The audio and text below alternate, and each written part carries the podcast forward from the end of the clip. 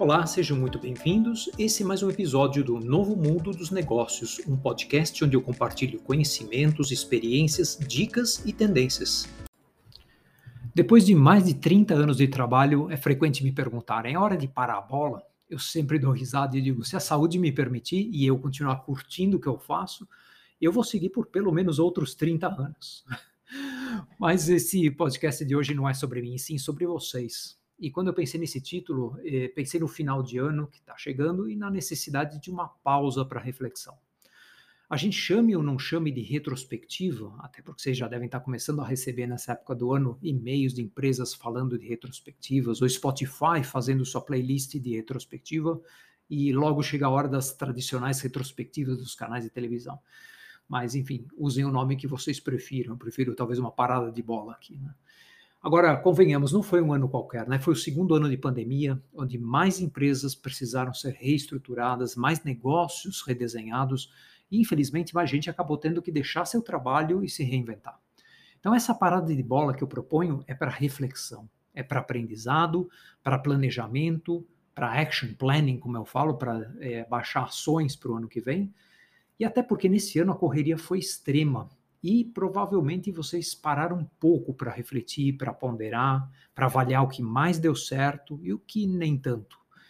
Então, essas retrospectivas elas são fundamentais para o sucesso de qualquer profissional, para qualquer equipe, qualquer empresa e para qualquer contexto. Muita gente fala, ah, mas qual é o contexto mais apropriado para fazer esse tipo de retrospectiva? Gente, retrospectiva vale sempre, é sempre muito benéfica.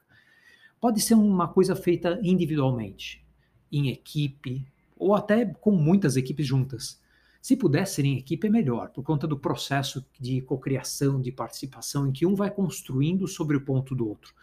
E normalmente termina sendo muito mais divertido fazer em equipe algumas dicas, alguns ingredientes para o sucesso desse tipo de reunião. Primeiro, participação ativa de todos com honestidade, com transparência e com cuidado, para não ficar apontando dedos, achando culpados, apontando grandes problemas causados. Então, é, para manter mais o espírito de equipe, é meio todos por um, um por todos, aquele clima mais leve, descontraído, onde a criatividade deve poder fluir solta.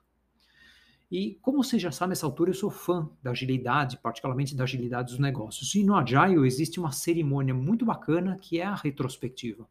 Eu acho que vale a pena se inspirar nesse modelo do Agile para tentar fazer a sua parada de bola. De uma forma prática e simples, o que se sugere é fazer quatro colunas, pode ser num papel, na parede, em algum tipo de documento ou plataforma eletrônica que todos possam ver e mexer ao mesmo tempo. E nessas quatro colunas colocar da esquerda para a direita os seguintes títulos: orgulho ou o que vocês gostariam de celebrar, de continuar fazendo, vocês estão fazendo de bacana. É uma segunda coluna stop ou parar, o que vocês querem deixar de fazer.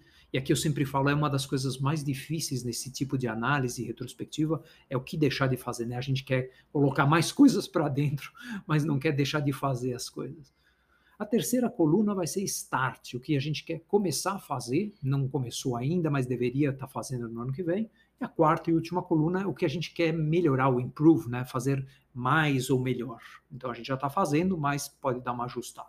Tá? Então essas quatro colunas, vocês vão estar tá recheando com ideias ao longo da conversa. Aliás, é um ótimo momento de conversa e para aproveitar também para celebrar e para reconhecer o time pelo trabalho, pelas realizações, pelas entregas que vocês vão estar tá listando nessa primeira coluna, que é a do orgulho. Então, se vocês estiverem em grupo, incentiva aqueles que usualmente falam menos, seja por timidez, por medo de falar coisas mais difíceis, mais duras, por evitar conflitos. Eles usualmente trazem os pontos mais importantes. E normalmente eles podem contribuir, seja num chat de videoconferência, é, ou se estiverem fazendo isso presencialmente, podem escrever um post-it, colar na parede, não precisam se expor tanto, mas é importante a contribuição de todos. E se tiver oportunidade, convida a gente de outras áreas que tenha visibilidade do trabalho da sua área, assim a diversidade dos pontos de vista enriquece muito o resultado. E um benefício extra desse tipo de retrospectiva é a integração maior na equipe, que passa a se conhecer um pouco melhor e, por que não, até estreitar amizades no grupo depois desse processo. Então, depois de terminado, vale que vocês priorizem e selecionem os pontos mais importantes para transformar em um plano de ação ou num projeto, se for até algo mais sofisticado, para o ano de 2022. E uma cerejinha do bolo, se vocês acharem que é apropriado.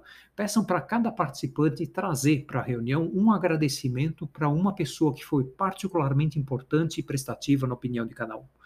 Basta uma frase curtinha, como um tweet, que pode ser escrito no chat da videoconferência ou comentado em viva voz por cada um.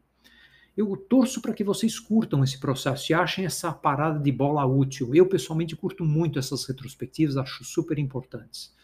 A ideia é esperar que vocês façam isso regularmente, óbvio, não só no final de cada ano. É um momento bom para fazer isso, mas depois passem a fazer isso com uma rotina regular.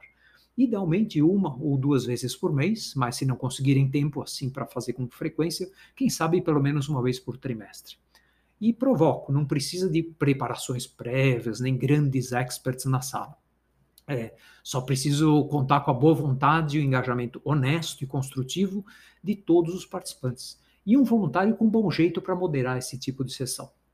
Se vocês gostaram do episódio de hoje, compartilhem, sigam o nosso podcast regularmente e até o próximo.